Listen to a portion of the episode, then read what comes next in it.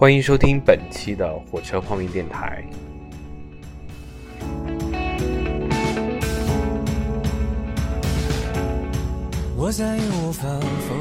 那其实不知不觉当中，好像又很快到了高考的时候。我其实都没有特别去注意这个事情，但是今天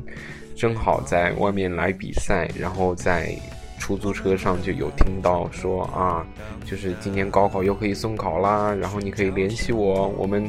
某某品牌为高考考生提供免费的水啊之类的这种东西，就突然一下子把我拉回到当时我高考的那个时候，我感觉哎还蛮奇妙的。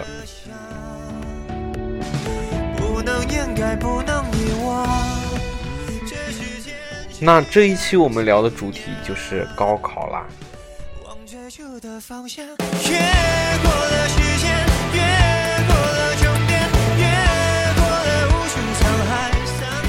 其实实不相瞒哈，我觉得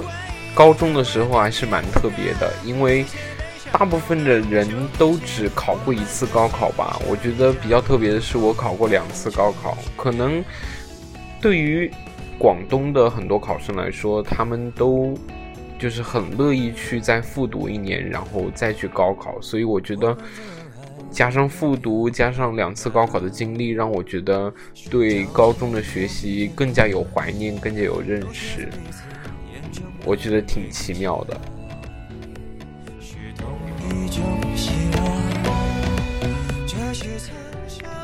我突然想起来，我第一次高考的时候，就是考第一门是语文科目嘛。然后当时简直了，就是非常非常的紧张，紧张到出汗。可能自己之前有学过一些什么知识，我都我都真的当时都已经抛之脑后了。当时我记得特别清楚的是，我们高考的时候有那种古文默写题，对不对？相信很多人都知道，八个句子，然后可能当时我就只想出了三个句子，当时我一下子就慌了，因为我觉得。我的记忆力已经马上就要衰竭了，因为我在考试之前还在看古文默写嘛。当时我就想着，啊，我现在赶紧记住了，然后一开考之后就马上把这个题型给解决了。但是没想到，只答出了三道题。当时真的是，哎，可能可能大家都会深有体会吧，就一下子就慌了。我觉得，哎，这种感觉还蛮怀念的。当然，我第二次高考的时候。就是在复读一年之后，再去高考的感受就完全不一样，就很轻松。包括我，其实我特别感谢有再一次高考的机会，我家里人很支持我去呃复读一年，因为我觉得真的复读的那一年才是我真正去感受高中魅力的那一年。每天也不是说不需要过得特别特别的辛苦，但是我就觉得。每天的状态就是我一种很喜欢的状态，每天知道自己想要干什么，然后每天很早的起床，很早的去读书，很早的去温习，看到每一个同学都在很很认真、很努力的为自己，呃，相对来说比之前明朗的目标去努力着，我觉得还蛮幸福的。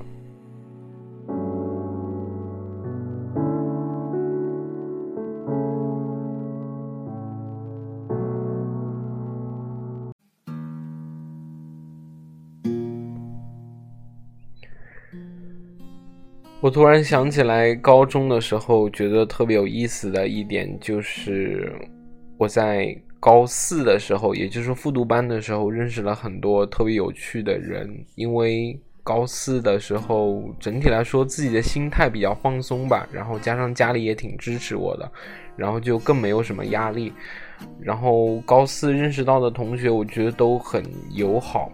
可能。因为我之前有时候也问过一些人，因为我每次跟别人提起我是曾经复读过一年之后，他们都觉得很惊讶，他们就说啊，你竟然复读过一年，然后可能他们对于复读生的那种感觉就是说，呃，很多人固有的观念当中，对复读生的思想就是说，哎呦，他们就是是不是学习特别特别不好呀，经常打架呀，抽烟呐，然后出去跑出去上网啊。但是我很庆幸的是，在我们那个班上，大家都很团结，然后我们的老师也特别特别的能理解我们的心情。每一次，因为在广东考试嘛，广东其实夏天的晚上挺热的，然后。老师还是会，嗯，很耐心的去讲解我们的问题，然后帮助我们去提升自己。尤其是我数学不是很好，然后我特别特别感谢我的数学老师，就是因为每次有时候想小偷个懒嘛，然后就去那里问一些问题，然后也嗯离开那个教室比较热的环境，因为老师的办公室人少嘛，可能就看上去没有那么热。然后老师也是会非常非常耐心的跟我讲题，我就觉得高四的老师真的是，我觉得在高中认识到非常非常好的老师。然后我第二次高考的时候，数学的成绩是接近一百一百一还是一百二吧。然后我拿到这个成绩之后，我就立马给我的数学老师打了个电话。然后发了个短信，我说，呃，非常非常谢谢数学老师平时这么教导我。然后他就他很快就回了我一个短信，就说，呃，没什么，都是你应该做的，都是都是他应该做的。然后也非常感谢我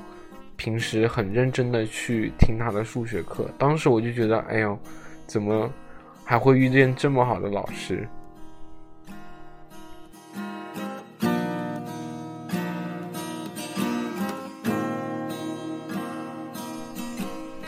其实我还想分享的另外一个事情，就是我也遇到了一个非常好的物理老师，虽然他只教过我半个学期吧，就是一个学期一个学期，然后当时就觉得他讲课都非常非常的透，然后人也非常非常的好。我假期的时候还去他家补过课，每一个知识点真的都是不厌其烦的跟我说，然后。我对于这个物理老师有非常记忆深刻的事情，就是之前私底下有跟他聊过，说，呃，补课的时候能不能就是略过去这一部分不说，就是从我想听的那个部分开始。然后他就跟我说，他是说，嗯，这样子不是很好。虽虽然你这个要求我也能答应你，但是如果你真的想考一个很好的分数的话。你还是得每一个脚印一步一步的来，然后当时他说这个话的时候也真的是挺打动我的，因为我觉得真正好的老师是会为每一个人他每个人不同的情况去着想的，所以哎，我还是挺感谢我遇到的高四的数学老师和我的物理老师。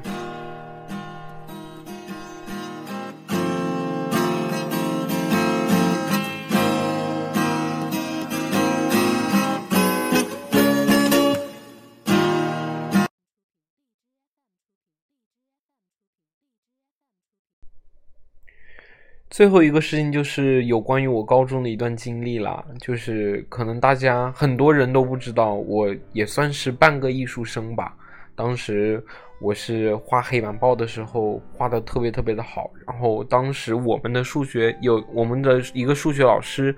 他是系里面的一个副主任，然后他就给我推荐到那个我们学校里面也有艺术生这个方面的培训的嘛，然后他就给我推荐到那里去。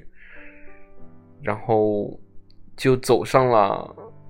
半条艺术生的道路吧，就是可能学了一下，学了一下，然后觉得可能时间太赶，当时也是高二下学期嘛。然后如果你做艺术生的话，你要艺考的话，肯定要出去培训嘛，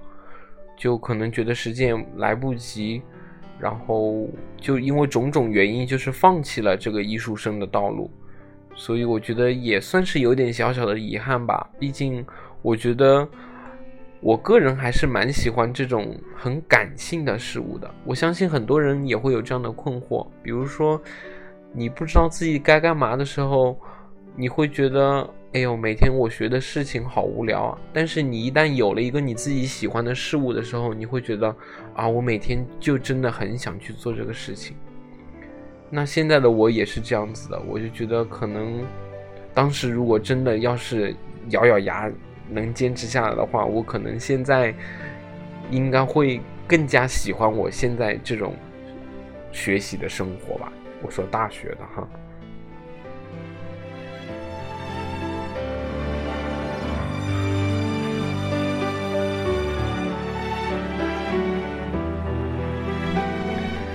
那说了这么多，其实都是有关于我的故事。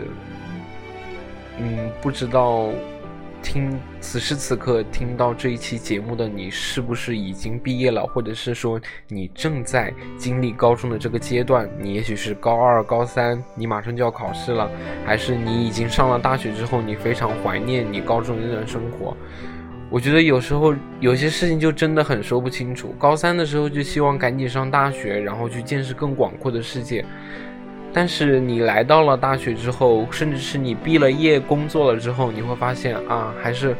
高中的时候那段时间，让你最觉得很感动。感动的不仅仅是。你努力时候看到别人挥汗如雨的那种模样，更感动的是你跟同学之间的交往，你跟老师之间的沟通。我觉得每一个点都能成为你在人生当中最美好的一幕。那马上应该就是再过几天的时间吧，就是这期节目上线之后的几天时间，马上就要高考了。如果你是正在准备高考的同学的话，我希望。你可以好好的学习。如那如果你马上要高考的话，希望你在高高考的时候千万千万不要紧张，然后准备好一切你所需要的身份证件啊之类的东西。那如果你现在已经毕业了，像我一样是一个高呃是一个大学生，或者是说已经在上班的话，我希望你听到这一段电台节目的时候，你能回想你高中时候那个努力的模样。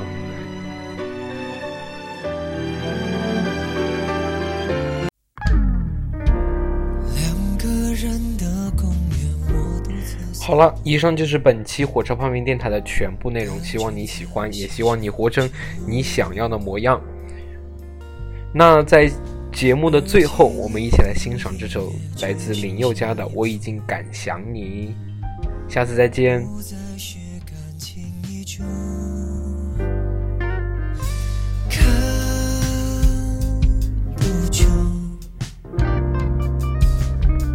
血肉